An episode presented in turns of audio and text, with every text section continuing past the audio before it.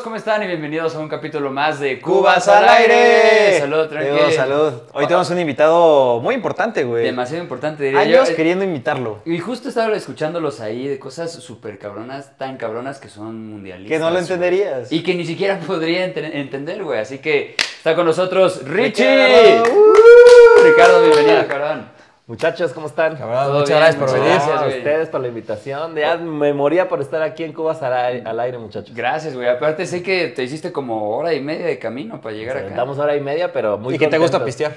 No, no, no. Todo tranquilo, todo tranquilo, muchachos. Oye, Pero hoy yo tranquilo. feliz, sí, es- tranquilo. Pues más o menos, para hacer un contexto, al menos Ricardo y yo salimos a pistearle el día anterior y andamos crudos, pero contentos y felices para, para echar esta buena charla. güey. Oye, Ricardo, cuéntanos, eh, ¿qué haces? ¿En qué, en qué estás ahorita? ¿Cómo se involucra todo el pedo de, del fútbol? Porque es lo que quiero que la gente sepa que, Claro. que estás ahí adentro. Pues mira, yo soy abogado, soy mi profesión es abogado eh, y en los últimos años me he especializado en una rama que es bastante nueva aquí en México que se llama Derecho Deportivo y mi fuerte o digamos lo que me he dedicado los últimos años es estar involucrado pues en clubes de fútbol. He tenido la oportunidad de trabajar en dos de los más grandes de México, Pumas y Cruz Azul. Estuve trabajando como abogado y como temas comerciales.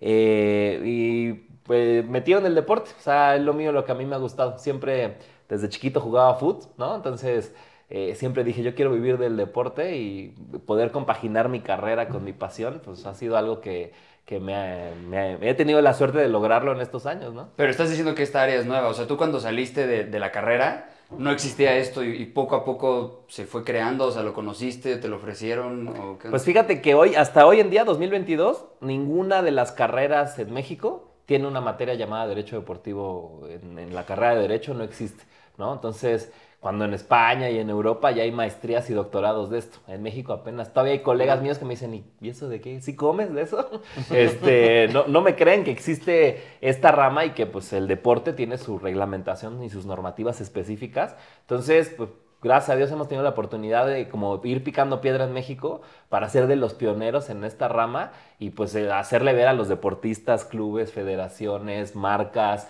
en fin, que pues se necesita esta especialización y pues empezar a, a generar esa, esa necesidad de, de profesionalización en el deporte desde una perspectiva legal. Órale, qué ¿no? padre. Sí. Oye, ¿cómo, ¿cómo entras o cuál es tu primer acercamiento con el deporte? Ujú. Porque pues toda la gente es como de, güey, yo quisiera estar ahí. Sí.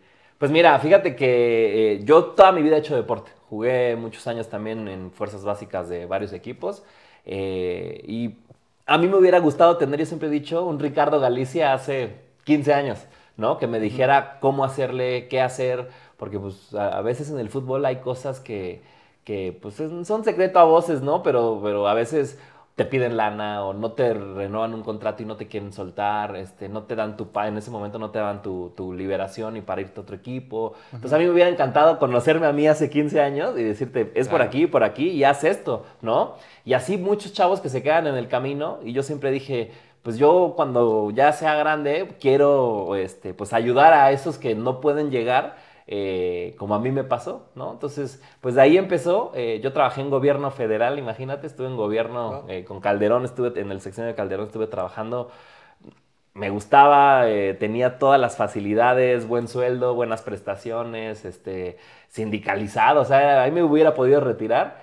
Y me llega una oferta para irme a, a Pumas, al jurídico de Pumas, el, el que era mi jefe, eh, que por cierto le mando un saludo al buen Manuel, Manuel. eh, Manuel Alcocer exactamente. Eh, él- yo trabajaba con él en el, en el SAE, en el gobierno, y me dice, eh, oye, vente, vente para acá, vente a Pumas, eh, a mitad de sueldo, sin prestaciones, un proyecto a dos años, y pues, si jala, chido, si no, pues quién sabe, ¿no? ¿Te animas? Y yo la verdad ni la pensé, dije, dale, yo voy para allá. Este, todo el mundo me criticó, en la familia, la novia, todo el mundo me criticó que cómo era posible que iba a arriesgar, a, sacrificar claro. eso. Todo lo que tenías. Todo lo que tenía, todo el, mundo, todo el mundo me decía, oye, pues eh, está increíble lo que tienes, ¿por qué vas a irte a la aventura? Dije, es lo que yo quiero. Y me aventé, me aventé, me fui a- al proyecto que te estoy diciendo y de ahí pues no he dejado, llevo ya casi ocho años de lleno en el deporte y- Felicidades, y, la verdad pues sí he picado mucha piedra eh, y, y no es fácil como tú dices, ¿no? Mucha gente te dice, ay, pues que fue fácil, no. Muchas puertas se me han cerrado, este, pero es persistencia, insistir y capacitarte y prepararte mucho porque eh, hay que estar, yo siempre he dicho, hay que estar preparado cuando llega la oportunidad, ¿no? A veces no va a llegar, pero si llega, que estés preparado para, para no desaprovecharla, ¿no? Por supuesto. Y ahorita que estás diciendo que te gustaría conocer al Ricardo de hace 15 años y contarle todo lo que sabes, o a gente, ya tú como adulto, decirles, ¿has pensado como en un curso o, o has hecho algo como para que la gente sepa de, de- de lo que estás haciendo? Pues mira, eh, llevamos ya casi cinco años trabajando con varias universidades, eh, entre ellas la, la UNAM, la, nuestra máxima casa de estudios. Y cuando llegué a presentarles un proyecto de, oye, falta derecho deportivo, pues se me quedaban viendo como, ¿y este loco de qué me está hablando, no? Este, y la verdad, te soy sincero, no confiaban mucho en el proyecto. Me decían, no, pues es que eso no tiene, no tiene jale, ¿no? Eso no, no se va a vender. Me acuerdo mucho que yo les dije, bueno, dame la oportunidad, vamos a lanzarlo. Si no se, ve, si no se vende, si no sale, pues yo absorbo los gastos, yo, yo me rifo, yo quiero, yo confío en mi proyecto y vamos a hacerlo. Me dijeron, pues órale, va.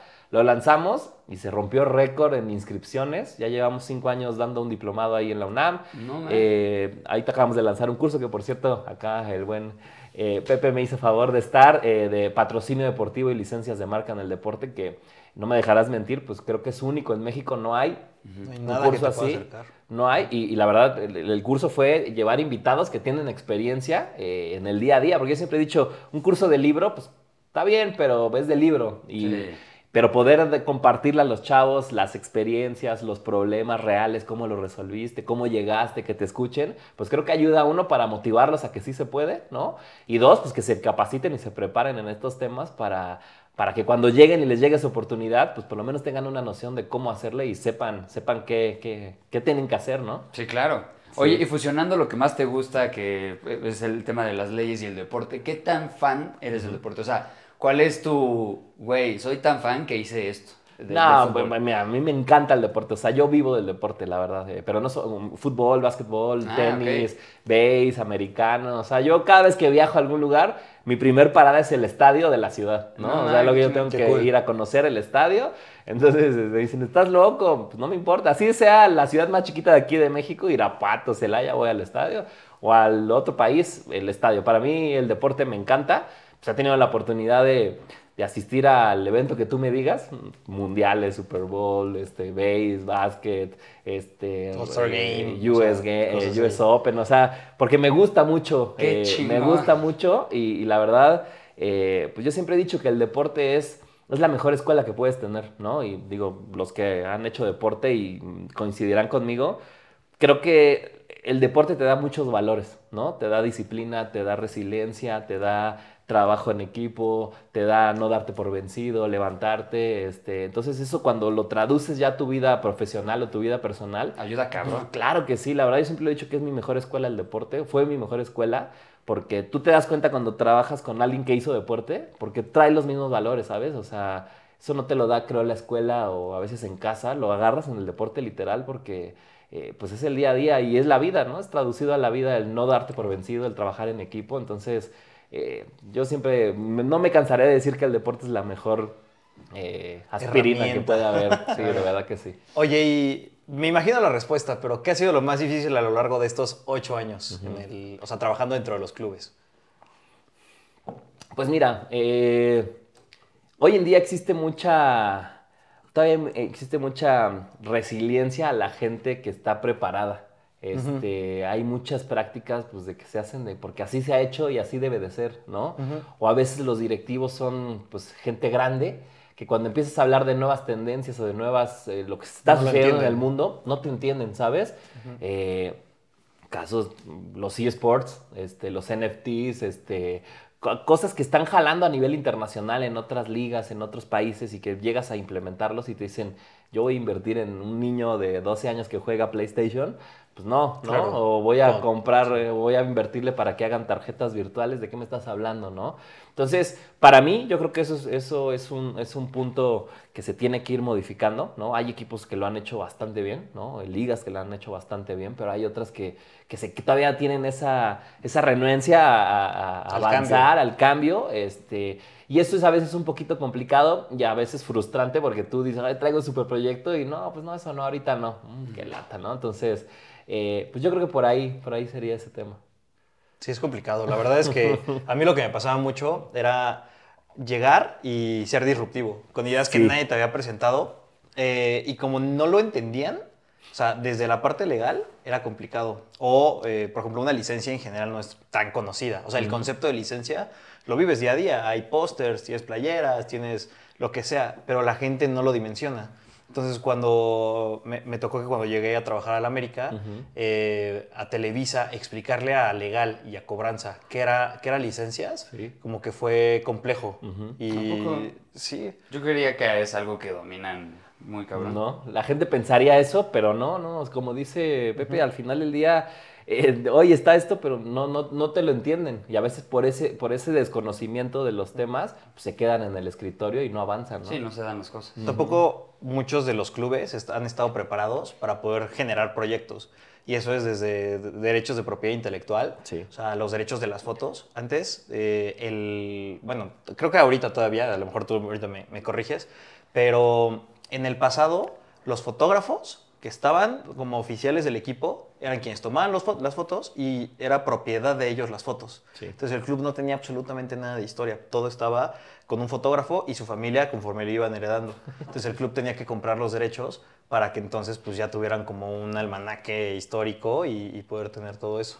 Sí, suena, suena raro, pero como imagínate un club no va a tener historia, ¿no? Sí, claro. y es de un señor y que si se enoja el señor, el fotógrafo, ya no tienes historia. Entonces, temas así que por supuesto se tienen que ir resolviendo. Ahorita ya es, mm, sí, le haces firmar una sesión de derechos al fotógrafo de inmediato, en cuanto firma contrato, oye, cédeme los derechos de todo el material y todo el material que generes de aquí, pues es del club. ¿No? Claro. Pero ya lo prevés desde antes, pero como dices antes, no sucedía eso. Y no solo fotógrafos, también empleados, generalmente, o sea, ya mis contratos pues, eran grandecillos, güey. Entonces tú firmabas tus derechos porque si tu imagen salía como parte del club, digo, tenías que estar como muy detrás de bambalinas, porque pues no tienes que ser una figura como, pues ahí importante o pública, ¿no? Porque el, el reflector es de los jugadores, eh, de los presidentes y de los encargados de prensa que, que pueden comunicar lo que sea. Pero eh, eventualmente también tus derechos de imagen se los tienes que dar como, pues porque eres parte de la institución. Oye, pero por ejemplo, ahorita lo de las fotos, o sea, el camarógrafo eh, ya firma ese pedo y el club se encarga de distribuirlo a Televisa, Milenio, eh, ESPN y así, o también ellos ya tienen sus propios camarógrafos. O sea, ya cada quien tiene lo suyo. O sea, ya todos tienen lo suyo, pero idealmente el club es el que debería de tener las mejores imágenes y todo lo que sea necesario. Entonces, por ejemplo, nos pasó que hicimos un proyecto para hacer el álbum de- con, con Panini. Y entonces los derechos de imagen, pues no eran de, de la América, güey. Claro. Eran 100% propiedad de la familia de dos fotógrafos, que en ese momento eran como pues, los, los íconos ¿no? fotográficos del club. Entonces, eh, pues ir a su casa, convencerlos, decirles que pues al final iba a ser un honor el hecho de tener un álbum de estampas del 100 aniversario, tal. Con tus fotos. Ajá. Y entonces, hoy cada vez como que a nivel global, pues sí se ha visto mucho más aterrizado, pero también como las pequeñas líneas de, de derechos, de licencia, de imagen, de lo que quieras, este, pues lo ves. Y entonces, pues los acuerdos que cierran eh, desde global, pues son, son complicados. Pues, ahí lo ves con EA Sports y con el FIFA, que la Juve cerró como un patrocinio, entonces la liga pues no tenía los derechos de la Juve, y entonces, pero sí de los jugadores la FIFA, entonces, o sea, güey, cosas que pues yo creo que todavía nos falta mucho como para Todavía. poder llegar a, a estandarizarlo mucho mejor. Oye, Ricardo, y hablando de todos los lugares que has ido, todas las competencias mundiales, todo esto, quiero saber cuál es el, como que la competencia más eh, cara a la que vas. O sea, sé que depende también del lugar, obviamente. Por ejemplo, ahorita en Qatar creo que del puro vuelo son como 35 mil baros o algo así. Pero ya estando ahí, me refiero a una entrada de un estadio. El Super Bowl. Sí, o- sin duda el Super Bowl Sí. es lo más caro, yo creo que sí, lo más caro, una pelea de box. Este, tuve chance de ir a una pelea de Canelo contra Mayweather, una de las peleas Wow. y digo, no pagué porque me llevaron invitado, Pero- bueno, sí, yo veía la magnitud de evento y Es en el MGM, ¿no? en el- eh, fue en el MGM exactamente. eh, me acuerdo un, un como árabe no sé qué era, llegó así en un coche con puros diamantitos. De esos que se abren las puertas al revés, creo que era un Bentley, no sé. Cabrón. Y se bajó con dos leopardos, sus guarros, entró a la arena con sus leopardos, los guarros se llevaron a los leopardos y él entró a la arena con una chava, ya sabes, hermosa, este, y se metió y tú dices, esto es nivel, ¿no? No mames. Este es nivel, sí, sí, sí, sí. No, la verdad son eventos que, que tienes que vivirlos por lo menos una vez, yo siempre lo he dicho. Sí, ¿no? claro. Para que También no la, la producción del, del Super Bowl, del medio tiempo. No, increíble, increíble. ¿A cuál a qué Super Bowl fuiste? Eh, fui al de eh, San Francisco, el Super Bowl 50. Con Kansas. Eh, no, fueron Broncos, Carolina. ah, ok. Entonces, no, la verdad son, son eventos que no, que por lo menos una vez tienes que vivirlo, ¿sabes? Sí, claro. Y a uno que le gusta el deporte, no tienes una idea la, la sensación de estar ahí, ¿no? Oye, ¿y ¿tu deporte favorito? El fútbol, el Sí, el fútbol, sí, el soccer es lo que me- más me gusta, pero, pero sin problema puedo estar viendo deporte todo el día, no tengo mayor De hecho, juegas, ¿no? De los martes o miércoles, algo Sí, así, sí, de sí. portero. De ¿no? portero. Siempre como que veo tus historias. Yo de, de, de chavo, cuando jugaba profesional, jugaba de central, ¿no? Ajá. Defensa central. Pero la verdad mi pasión es la portería. ¿Jugaste a nivel profesional? Sí, en fuerzas básicas de Pumas y América. Entonces, este, y jugaba de defensa central, por la altura siempre me ayudó. pero, pero la verdad, lo que a mí me, o sea, mi pasión desde chiquito era la portería, ¿no? Güey, qué chingón. Yo hace un poquito eh, estaba en un torneo con unos amigos Ajá. y nos faltó portero. Y Ah. dije, no, ¿sabes qué? O sea, no me quiero lesionar, me voy a poner de portero. Sí. Güey, me puse de portero, salté, se me fue para atrás la rodilla y, ¿Y se lesionó? y me lesioné. Ya no, ya no logré jugar otra vez. Puedo decir que a mis 30 años me chingué la rodilla y ya no pude llegar a, a- a cumplir mi sueño. No, aparte fueron, ¿qué? Los primeros cuatro minutos del partido. No, pues como 6 minutos. Bueno, bueno. Pero, güey, no fue gol. ¿No? Es lo importante. Claro. Uno deja ahí la pasión. Claro. Sí, sí, aguantaste de chingo. Sí, sí, sí. Oye, ¿te vas a Qatar? Sí, fíjate que mi tercer Copa del Mundo ya, gracias a Dios. Este, Qué chingón. nos fuimos a Brasil, fuimos a Rusia y ahorita a Qatar. Eh, la verdad, yo siempre le he dicho a alguien que si tiene la oportunidad, vaya a un mundial. No tienes una idea el ambiente que se vive. La gente, Yo es. Es que es... Todo mundo vamos con la misma vibra, ¿sabes? Todo mundo vas con esa vibra de, güey, a un mundial y qué buena onda en mi país. Entonces, eh, un millón de personas en un solo país apoyando a su selección es increíble. Y todos los días son fiestas diferentes. Un día te toca con los italianos, un día con los brasileños, un día con los ingleses, un día con los rusos. Entonces, está bien padre porque uno conoces gente de todo el mundo. Eh, dos, eh, pues esa, esa sensación de que el evento más grande del mundo estás ahí. eh, es, in- es increíble, la verdad es increíble. Y yo siempre he dicho, todo el mundo me dice, es que es muy caro. O sea, si lo planeas, pues no es nada caro, la verdad. Tienes cuatro años para poder sí, planear. claro, yo mundial. lo hago así, ¿eh? Cada cuatro años ahorro y voy ahorrando y ya sé que ese dinero es para el mundial. Y cuando llega, yo compro mis vuelos un año antes del mundial. Entonces me salen, no te digo que baratos porque es un mundial, pero, este, pero a comparación de hoy lo que cuesta un boleto, pues te sale bien. O sea, yo para, ¿qué habrá sido? Para Rusia me gasté en total como 70 mil pesos. Te hablo de vuelo, de hospedaje 15 días, boletos, comida, ¿Y como cuántos fiesta. partidos fuiste? Fui como a seis partidos. Ah, entonces estuvo súper bien. Súper bien, te digo, pero todo es hacerlo un año antes y, y con tiempo, ¿no? Con planificado. Entonces, no, no te sale, ya llegas al mundial todo pagado, ¿sabes? Mm. Y ya lo ahorraste tres años antes, entonces no es complicado, simplemente es organizarte para poder ir, ¿no? ¿Vas Bueno. solo? Eh, ahorita voy, en los mundiales pasados he ido con amigos, este mundial voy con mi papá, que este, es su sueño ir a una Copa del Ah, Mundo, qué entonces pues le dije, vámonos, vámonos a Qatar, eh, porque uno nunca sabe, ¿no? Entonces, Claro. eh, irme a mi- a- con mi papá al mundial pues, es otro de los sueños que tengo y espero poderlo cumplir en este noviembre, ¿no? Qué Claro que chingón. sí, chingón. Oye, y por ejemplo, dentro de este ambiente del deporte, con los conectes que traes, eh, llegas allá y conoces a alguien más y como que eso te ayuda como a bajar a cancha, a tener como a alguien, o no lo, no lo aplicas ahorita como en mundiales porque es como otra... Ajá, muy independiente. Pues mira, no, al final del día, como tú dices, al conocer gente del medio, pues siempre, eh, pues mm, siempre se facilita un poquito las Sí. cosas, ¿sabes? este, ahorita que, que tocas ese tema, pues acaban de nombrar director de selecciones nacionales a Jaime Ordiales, que me tocó trabajar con él, con, con Jaime estuvimos ahí en Cruz Azul, entonces, pues como que tenemos buena relación ahorita con la selección, ¿no? Claro. Entonces, pues sí, seguramente iré a verlos allá al, al hotel de concentración y a ver, a ver qué puede salir por allá.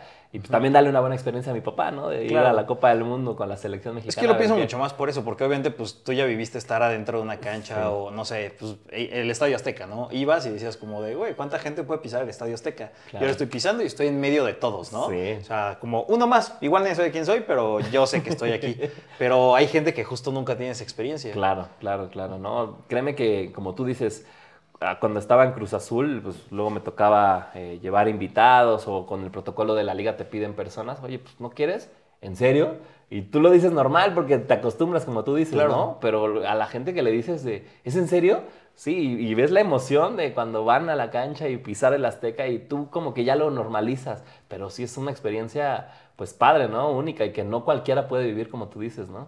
Claro, de hecho ya trabajar como adentro, o sea, para mí se me hacía súper normal el como, ah, bueno, pues me estacioné con mi coche al lado de, güey, cabrón, quien sí. quieras, güey, Oribe, Sí. Darwin Quintero, Me Memo Ochoa. en el Azteca varios palcos. Ah, claro. Y también era como, o sea, para mí, o sea, este güey pues ya entraba así como Juan Sí. por su casa. y yo de repente veía y decía, "Verga, güey, qué lugar tan más cabrón. Los asientos están cabroncísimos. Tienes chela gratis, Tengo chela gratis, güey. Si, estoy Gran muy puteado. ah, Hubo una cosa que sí dije, no seas mamón. Güey, tienes el estadio mega cabroncísimo enfrente y atrás te ponen una pantalla para ver el partido. O sea, no, no, no cacho No lo cachabas. esa lógica. Y eso güey. que el Azteca no está tan bonito, o sea, tecnológicamente como otros estadios. Ah, bueno, pero pues el Azteca ya tiene... Es un estadio histórico. ¿no? Es estadio histórico, Es sí, histórico. sí, sí. Es histórico. Oye, por ejemplo, si te dijera como cuántos estadios has conocido en tu vida, Híjole. ¿tendrías no como un sé. número súper claro? Mm, no sé, yo le calculo unos 100 estadios. Wow. Yo creo que sí, unos 100 por ahí. ¿Conoces el nuevo? Debe tener como tres años, el de los Raiders de Las Vegas. Sí, fui a la, fuimos eh, a la final de la Copa Oro. Este, y fue ahí, el Allegiant Stadium. Está poca madre. El más bonito que he visto, está increíble. madre. Es un antro, literal a, la- a lo Vegas. Es un antro, ponen un DJ atrás de la portería y bocinas tipo antro y literal a la- a- es de, eh, lo opera MGM, imagínate, Uf, ese estadio. no mames, ha de ser y una MGM locura. tiene lana metida en ese estadio. Imagínate un Super Bowl en ese estadio, güey. No, o sea, en Las Vegas, güey. Sí, No mames. Una locura. Eh, si pueden, yo les recomiendo mucho ese estadio, está increíble, está muy moderno, muy, muy padre. Oye, ¿cómo pasas a un estadio? Yo nunca he ido a un estadio. O sea, me refiero a, a pisar el, el campo. Eh, bueno, pues obviamente hay tours, ¿no? A Ajá. veces eh, si vas al de Barcelona o al de Madrid, pues puedes pagar el tour y hay tours que te bajan a campo, obviamente a una zona delim- delimitada. O con contactos, como dice él, ¿no? De- La fácil, la puerta- Sí, la puerta exacto. fácil. O sea, por ejemplo, ahorita fui a Argentina el año pasado, este, y pues por los congresos y todo que hemos hecho con el tema de- del derecho deportivo, pues conoces abogado, abogado de Boca conocí. Entonces cuando fui, oye, pues estoy aquí, vente Richard, no sé qué, y me metió a la bombonera, me metió al palco con Riquelme, este... No mames. Ajá, entonces así te vas haciendo de amigos en el medio y pues se te facilitan las cosas, pero no es fácil, vuelvo a lo mismo, ¿no? Es estarle buscando, es estarle... eh, estar en el- ahí. en el- Cuando tienes el contacto, y ni siquiera es fácil cuando tienes el contacto. Sí, claro. Pero lo difícil es, siendo un mortal, llegar ahí. Llegar ahí, claro. Sí, güey. Hubo un momento donde dijiste, güey, no, ya, esto no es para mí. O sea, que Eh. estaba yendo como tan mal en algún momento de, de- de la chamba algo. No, no, yo creo que siempre lo he tenido bien claro. Este, siempre lo he tenido bien claro. Obviamente hay altos y bajos, ¿no? No siempre es miel sobre hojuelas, como se dice, pero siempre he tenido mi proyecto muy claro, creo. Entonces, cuando tienes arraigado algo y cuando lo traes, este, creo que es difícil que, que- que tires la toalla, ¿sabes? Y más si ya te arriesgaste, como yo les dije, que tenía Sí, literal claro. todo resuelto, mi futuro laboral, lo tenía ahí, sin problema. Eh, y no, yo quise ir por mi proyecto, por mi sueño, y hoy en día, ya te digo, llevo ocho años eh, viviendo de lo que me gusta. Entonces, no, yo creo que hasta el día de hoy no he tirado la toalla. Quién sabe en un futuro, ¿no? Ta- También es una industria cerrada. Sí. Entonces el hecho de entrar es un súper logro. El salirte de repente es como de madres. Sería Ya me algo, pasó, ¿no? como- Como pues estaba en el deporte, me fui a entretenimiento y son dos mundos completamente distintos, que nada dentro de la misma alberca, pero en carriles bien, bien, bien Sí, alejados. sí. Entonces, eh, ahora que regresé a trabajar en deporte, fue wow, o sea, esto es otro pedo. Sí, güey. Oye, Ricardo, eh, eh, ahorita me estás, ya que sé todo tu proceso y estás ahorita en, en- en esta parte que pues es un área nueva y, y todo esto, ¿qué sigue? O sea, ¿qué sigue para Ricardo en cinco años? O sea, ¿es algo, puede ser algo más arriba o algo completamente nuevo? ¿Qué, ¿Cómo te ves? Pues mira, eh, yo uno de mis sueños en la vida ¿no? Era salir campeón del fútbol mexicano. Yo siempre de chiquito dije, quiero salir campeón, no sé si como jugador, como directivo, como entrenador, como, no sé, pero tengo que hacerlo. Y, el, y aquí cuando estaba en Cruz Azul, pues lo logré, ¿no? Me tocó. Y yo lo visualizaba mucho, me acuerdo mucho de chiquito, que yo decía, yo quiero dar una vuelta olímpica en el Azteca. Yo lo decía, así soñaba con eso, ¿no? Dar una vuelta olímpica en el Azteca, qué increíble. Y lo logré, ¿no? Lo logré ahorita en Cruz Azul, me tocó jugar la final en el Azteca y dar la vuelta olímpica en el Azteca. Entonces fue donde, de eso de, ¿sabes? De, ya lo logré, Qué ya, ¿qué sigue? fin. ¿Qué sigue? Ya lo logré. Lo- y era, es- son, son de esos proyectos o sueños que no dependen de ti, ¿sabes? O sea, Claro. pues yo no, no dependía de mí meter el gol o Sí, salvarla. Este, pero lo logré. Entonces, al haber hecho ese check, eh, yo, yo decía, ya no hay más arriba. Pero no, yo creo que uno nunca deja de, de buscar o de, o de seguir. eh, Y, y no sé quién te tomó el video, pero, güey, ese video que subiste, igual subió a su Instagram un video.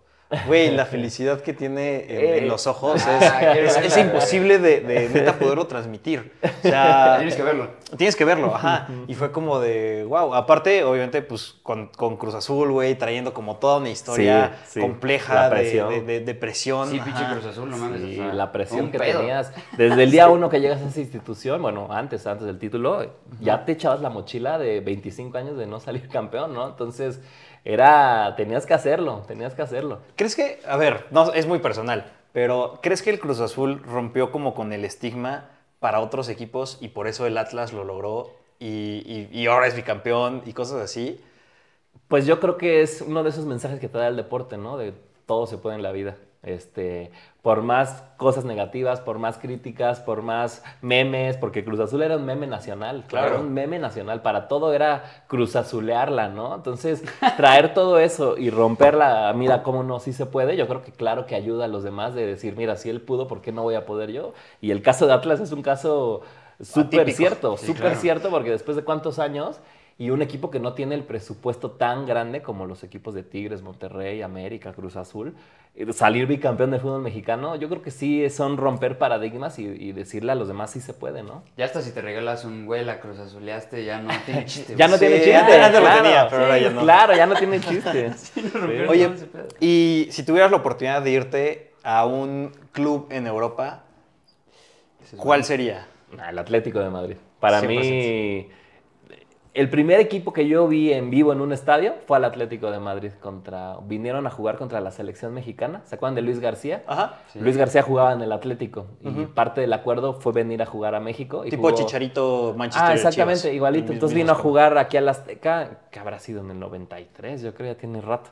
Eh, vinieron a jugar México contra Atlético de Madrid y Luis García jugó medio tiempo con la selección mexicana y medio tiempo con el Atlético de Madrid. Ah, y, le qué metió, chingón, y le metió dos goles a México. Imagínate la rechifla que les- le tocó a Luis García. este, y ese fue mi primer partido en un estadio. Entonces me acuerdo mucho y por eso el Atlético de Madrid se me quedó muy grabado. Entonces es mi equipo el Atlético de Madrid. ¿Y esa fue tu primera imagen de un estadio? Wow. Sí, y un, az- un azteca lleno, pintado de verde, porque era cuando había banderas y, Y toda la gente. Sí, Todavía sí, sí, sí, sí. Entonces, De lo que se armaba el desmadre chingón. entonces, para mí eso me impactó mucho, ¿sabes? Tenía yo creo seis años, por ahí estaba chiquito y me impactó mucho y de ahí dije, no, no me voy a ir de aquí, de este mundo, esto es lo mío.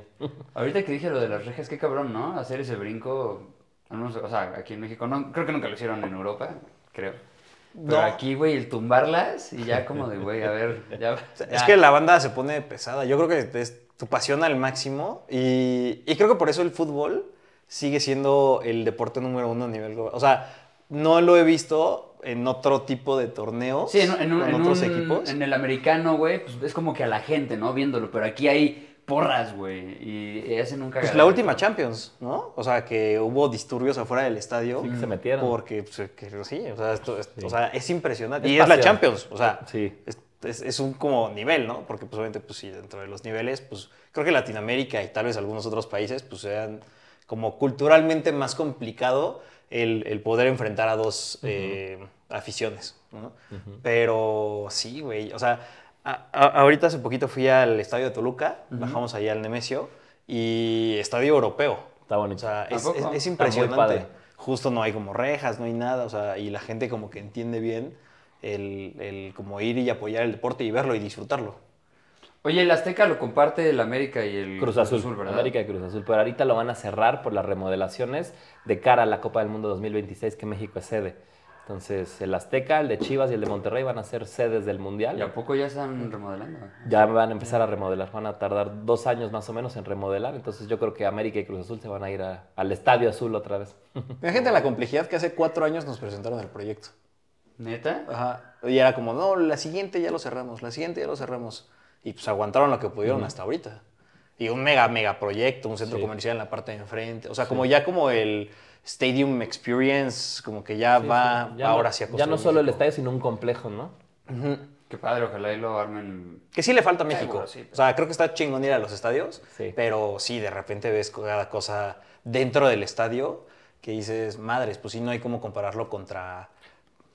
Estados Unidos. Estados No te Unidos, vayas sí, tan lejos. sí. ¿no? Fuiste a Miami hace poquito Sí, también, ¿no? Sí, sí, sí, sí, sí. ¿Y Eh, qué tal? No, pues increíble. La ciudad del deporte también, ¿no? Tienen básquetbol, tienen base, tienen foot. eh, Ese es el equipo de David Beckham. es el de David Beckham, sí. Eh, que, el, que el equipo no está en Miami como tal, está en Loffordale, que está como a una hora de Miami. este, pero bueno, con los contactos, te digo, nos invitaron a, ajá, nos invitaron a, a conocer el estadio. No, increíble la experiencia, ¿no? Lo que tú dices. Eh, como el gringo te vende experiencia, no te vende el fútbol. Es lo menos que vas a ver, sino la experiencia. O sea, un hospitality tres horas antes, este, shows, eh, eh, una terracita en el estadio para que estés ahí echando chela en- con tus cuates. este, joya. sí, bocinas de primer nivel, entonces como un bar gigante antes de que empiece el partido. Eh, allá, por cualquier gotita de lluvia, se suspende el partido por alerta de no sé qué. Entonces te dejan chupando y tomando y comiendo hasta que se arranque el partido. Entonces fueron como cuatro horas de hospitality, este, dos horas de partido y dos horas posteriores. Entonces la gente... Salieron es así. una Sí, pero es Ya, una ya no logré ver el partido, pero... pero es una experiencia, ¿sabes? No solamente es ir a ver el fútbol, que como, como Claro. dices tú, que solamente vas al estadio ya, es una experiencia, es un, es un plan de un día ir al partido, entonces, y está jalando bastante bien, y me dicen que ya están como, ya sabes que a los gringos les encanta construir estadios, Claro. este, ya están construyendo su nuevo estadio, y ese estadio, Beckham, bueno, sus inversionistas lo van a donar a la comunidad, para el, para el fútbol universitario y el- la comunidad, y ya se van a ir a jugar a un estadio nuevo. Sí, está impresionante. La neta, creo que en México, bueno, el béisbol, o sea, hoy lo que he podido vivir este Sí. año súper de cerca, güey, la experiencia en el estadio es, sí vas a ver el partido, pero todo lo demás tiene el mismo peso que el partido, güey. Exacto. O sea, la forma de entrar, eh, las tiendas, güey. O sea, la- digo, pues, el Estadio Azteca pues tiene su tienda de, de la América y un par de cosas más. Pero las tiendas que están montadas dentro de los estadios de béisbol es impresionante. O sea, y la gente, lo clavada que es, el ticket promedio es, yo creo, sin temor a equivocarme, mucho más alto en béisbol que lo que pueda llegar a ser este fútbol. Y eso que fútbol es mucho más caro, pero aquí como que el consumo Sí. es, es masivo, güey. Entonces ves el partido, digo, es un evento de 4 o 5 horas, ¿no? Contra foot, que pues vas y juegas pues, Sí. los 90 minutos y el 15 de descanso y el pre y, y ya. Y sí, tienes razón, está muy cagado porque justo en TikTok y en Instagram he estado viendo a muchos amigos y a gente que ya están en base.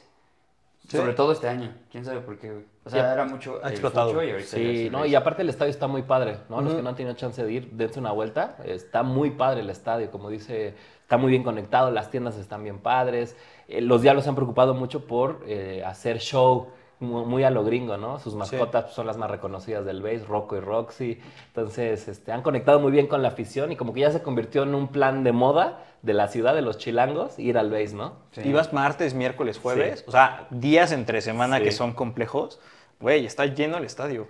Y toda la gente de buena vibra y bien, bien, o sea, es... Invítame, Toque. pues, Vamos, aquí, vamos. aquí tengo mi contacto. ¿Lees lo que te digo? Pero hay que trabajarlo. Tampoco abuses, cabrón. Ricardo, tenemos una costumbre aquí en Cobas al Aire, que es que el invitado nos hace una pregunta random a Tronco y a mí. ok. Y cuando terminamos de responderla, pues va hacia ti. Entonces, piénsala muy bien. Ok, a ver, vamos a pensar. Eh, a ver, una pregunta que, que una vez me hicieron y me, me- me hizo pensar mucho. ¿Qué le dirían ustedes a su niño de 10 años? O sea, ustedes de 10 años, ¿qué se dirían ahorita? O sea, si tienes chance de regresar al pasado y te van a decir, tienes 5 minutos para decirte lo que quieras, ¿qué le dirías a tu tú de 10 años? Yo definitivamente le diría que no ande con esta. No. Te va a hacer mierda. Güey, güey, no Exacto, cagues, no güey. es ahí. No, no lo hagas, güey.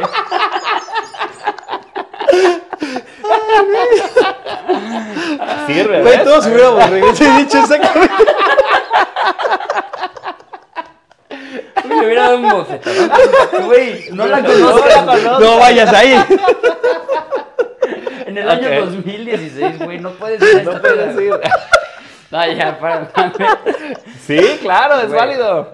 No, yo creo que todo, o sea, he sufrido como mucho, güey, en, en la vida. Digo, nada así tan cabrón, pero creo que es algo que sí tenía que pasarme. Entonces, yo creo que si me, si me veo de, a, a mi niño, a mi yo, güey, se le diría, güey, tranquilo. Ok.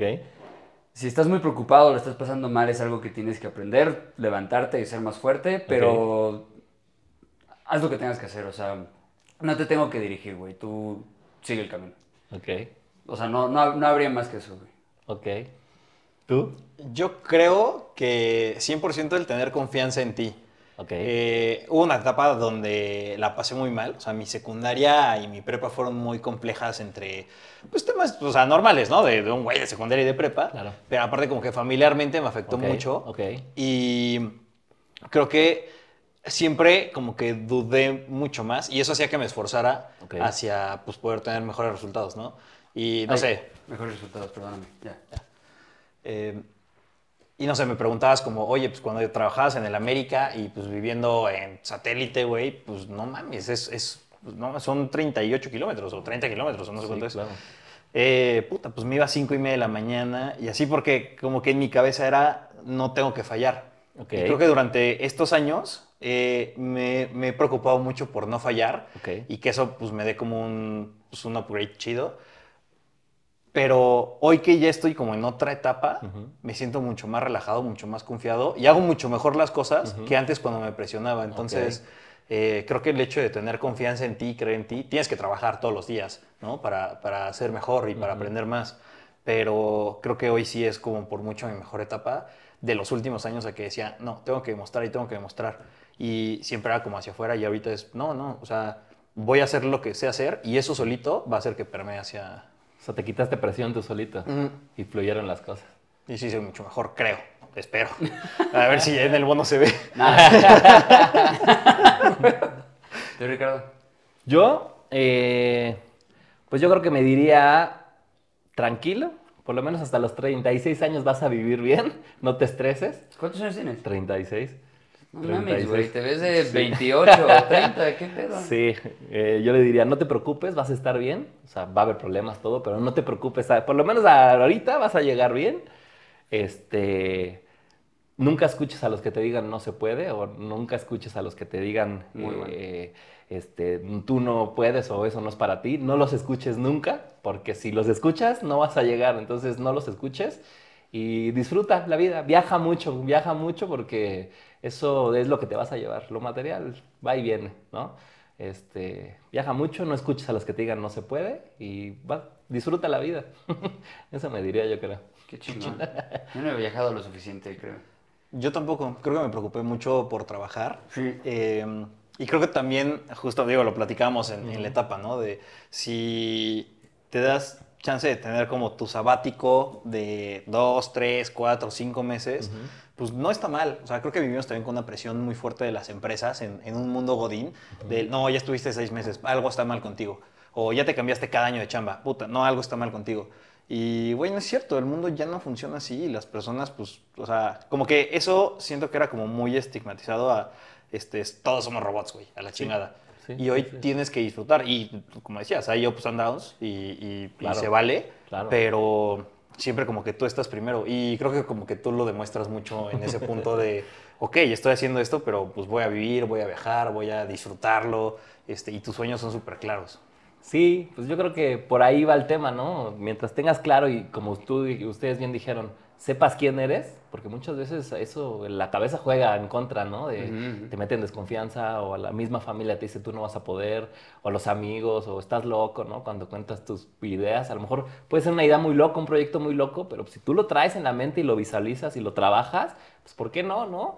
Y yo, yo siempre he dicho algo, y tengo un dicho muy, muy, muy clavado que yo tengo, prefiero arrepentirme de, haber, de haberlo intentado y no haberlo conseguido, este, a estar viejito en mi cama y haber dicho, híjole, ¿por qué no lo intenté, no? ¿Por qué no con lo hice? Sí, Excepto no, no, sí, ¿por qué no lo hice? O sea, arrepentirte Claro. de algo que no hiciste, yo creo que debe ser el peor karma que en la cabeza te puede quedar cuando te estás yendo. Y mucha gente lo, lo tiene, ¿No? Carga cabrón. Sí, de por qué no lo intenté, por qué no lo hice, ¿no? ¿Qué hubiera perdido? A lo mejor no lo lograste, pero lo intentaste. Él no siempre lo tienes. Claro, el no ya lo tienes, ¿no? Entonces yo vivo con esa filosofía de no quiero llegar de viejito a decir por qué no lo hice. Entonces, Qué cool. Oye, y para rumbo al siguiente mundial, en cuanto pase este, ¿cuál es el momento en el que recién empiezas como a ahorrar y a planear? Literal, en cuanto regresas del viaje o...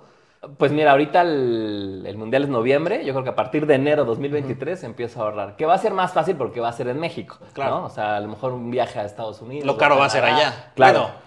Pero, pero yo creo que de los últimos tres mundiales que me va a tocar vivir, ese va a ser el más barato, ¿no? Entonces, digo, sí hay que ahorrar, pero... Pero, Pero no, luego, ya no está tan cabrón Sí, el- no va a estar tan cañón. ¿Qué recomendarías a, ¿Qué le recomendarías a alguien para una planeación de un mundial? O sea, ¿qué es lo primero? ¿El, el hotel, luego el estadio, luego una que otra ida turística, algo? o Yo lo que hago primero es el vuelo, ¿no? Amarrar el vuelo. Ya, ya saliendo el calendario oficial del Mundial, que lo saca la FIFA dos años antes, ya sabes cuándo empieza y cuándo termina. Entonces yo comprar el vuelo es lo primero. Después, obviamente, los hospedajes. Ahorita en Qatar fue bastante complicado porque pues, es un país muy chiquito y el Mundial es solamente en Doha, que es como la Ciudad de México y ya. De ahí van a estar todos los equipos, todo el mundo va a ir ahí, entonces no hay hospedaje. Entonces lo que hizo la FIFA fue quitó todos los hoteles de páginas de reserva no hay Airbnbs, no hay nada y todo lo reservó la FIFA. Entonces, si quieres ir al Mundial ahorita, lo tienes que hacer a través de la página de FIFA.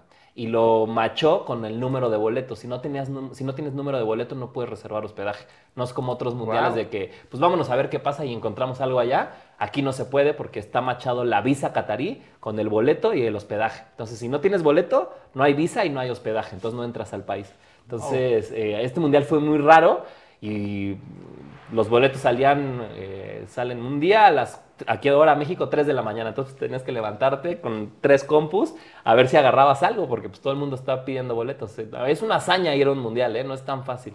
Este, aunque tengas el dinero, tienes que tener como esa, esa pasión o esa eh, paciencia para conseguir las cosas, ¿no? Porque no, no, no es fácil ir a un mundial. No mames. Sí, ¿Y la visa fue un tema? La visa te la da la FIFA del gobierno catarí, se llama la Haya Card. Eh, y te digo, va machada con los boletos del mundial. Entonces, si no tienes boletos ni hospedaje, no hay visa. Piensan en todo esos Sí, cabrones. sí, sí, lo, bloquearon muy bien. Lo bloquearon muy bien. Y lo hicieron previniendo que todo el mundo llegue a, como el mexicano, ¿no? A ver, llego y a ver qué encuentro. Ajá, A ver dónde así le hacen, la neta, ¿no? Hay muchos mexicanos que llegan así y a veces ni entran a los partidos, pero vivir la experiencia del ambiente y del mundial, pues ya con eso se van. Pero en este mundial no se va a poder, por lo menos. El mexicano todo puede, ¿no? Siempre se las Por ingenia. supuesto, Siempre sí. se las ingenia, pero este, sí va a estar más complicado. Uno de nuestros amigos eh, tiene a su primo que vive allá. Ah. Entonces, literal, eh, agarraron un avión de, creo que vale 200 dólares, una madre así, y solo van a estar yendo y viniendo, porque como ya no hay Ah, hospedaje adentro, sí, puedes entrar y salir. Claro, pero, sí. pero pues está complicado. O sea, ¿diario van a hacer eso? Eh, sí, este güey sí, porque pues él vive allá, en igual una de las ciudades como Ok, ok, cercanas. Entonces, está interesante su, su anécdota. Bueno, ahora sí, que... sí, sí, ahora que, que llegue, que nos cuente Ahora cómo que le llegue, que fue. nos cuente cómo le fue. Agarrar claro. vuelos todo el tiempo para Sí, ir y qué regresar. raro. Sí, está cañón. ¿Agarrar vuelos pedo? No sé si pueda subir. Ay, tan seguramente va a perder un vuelo. Sí, claro. Que gana la fiesta o, ¿Sabes? Una esas cae contigo o algo. sí, ahí, sí, dile que ahí, ahí lo veo. Oye, y ya como para cerrar, si yo soy alguien que me encanta el deporte y no tengo ni idea de cómo poderme acercar y, y empezar a ser parte de, eh, porque pues sabemos que internamente si estás como muy metido, muchas de las vacantes no salen, Sí. porque pues sí buscan a alguien, pero es como, ah, recomiéndame a alguien, ¿no? Y ya te llegas como por ahí. Eh, si yo quiero pertenecer, ¿cuál sería como tu consejo para una persona? Eh, fíjate que a mí me buscan muchos chavos, me escriben muchos, oiga, yo quiero estar. Yo la primera pregunta que les hago es, ¿qué estudios tienes, no? O sea, ¿qué, qué te has preparado en esto? No, pues a mí nada más me gusta ir al estadio. pues no, Sí, ¿sabes? no, claro. Eh, una cosa es que te guste el deporte y vayas al estadio y te echas una chela, está padre. Y otra cosa es ya esta industria que tienes que estar profesionalizado. Entonces, yo mi primer consejo es prepárense, ¿no? Capacítense. Hay, hoy en día no hay mucho, pero sí existen cursos, eh, maestrías, este, talleres, en fin, hay mucha oportunidad, no solo en México, también en el extranjero, que ya hoy en día con la tecnología pueden ser cursos virtuales, no tienes problema en tomar un curso virtual de España o de Sudamérica. Entonces, uno, capacitarse, prepararse, para cuando llegue la oportunidad, lo que les decía, estar preparado, ¿no? Porque hay veces que me ha tocado, una vez llegó un abogado que venía recomendado, duró dos meses y lo fueron porque no, no, o sea, no sabía ni de qué estábamos hablando, ¿no? Entonces, Wow. puede ser que a alguien no le llegue la oportunidad, pero si no estás preparado, bueno, pues está cañón. Entonces, preparación. Dos, pues estar eh, conectado, ¿no? Hoy en día las redes sociales yo creo que son eh, básicas.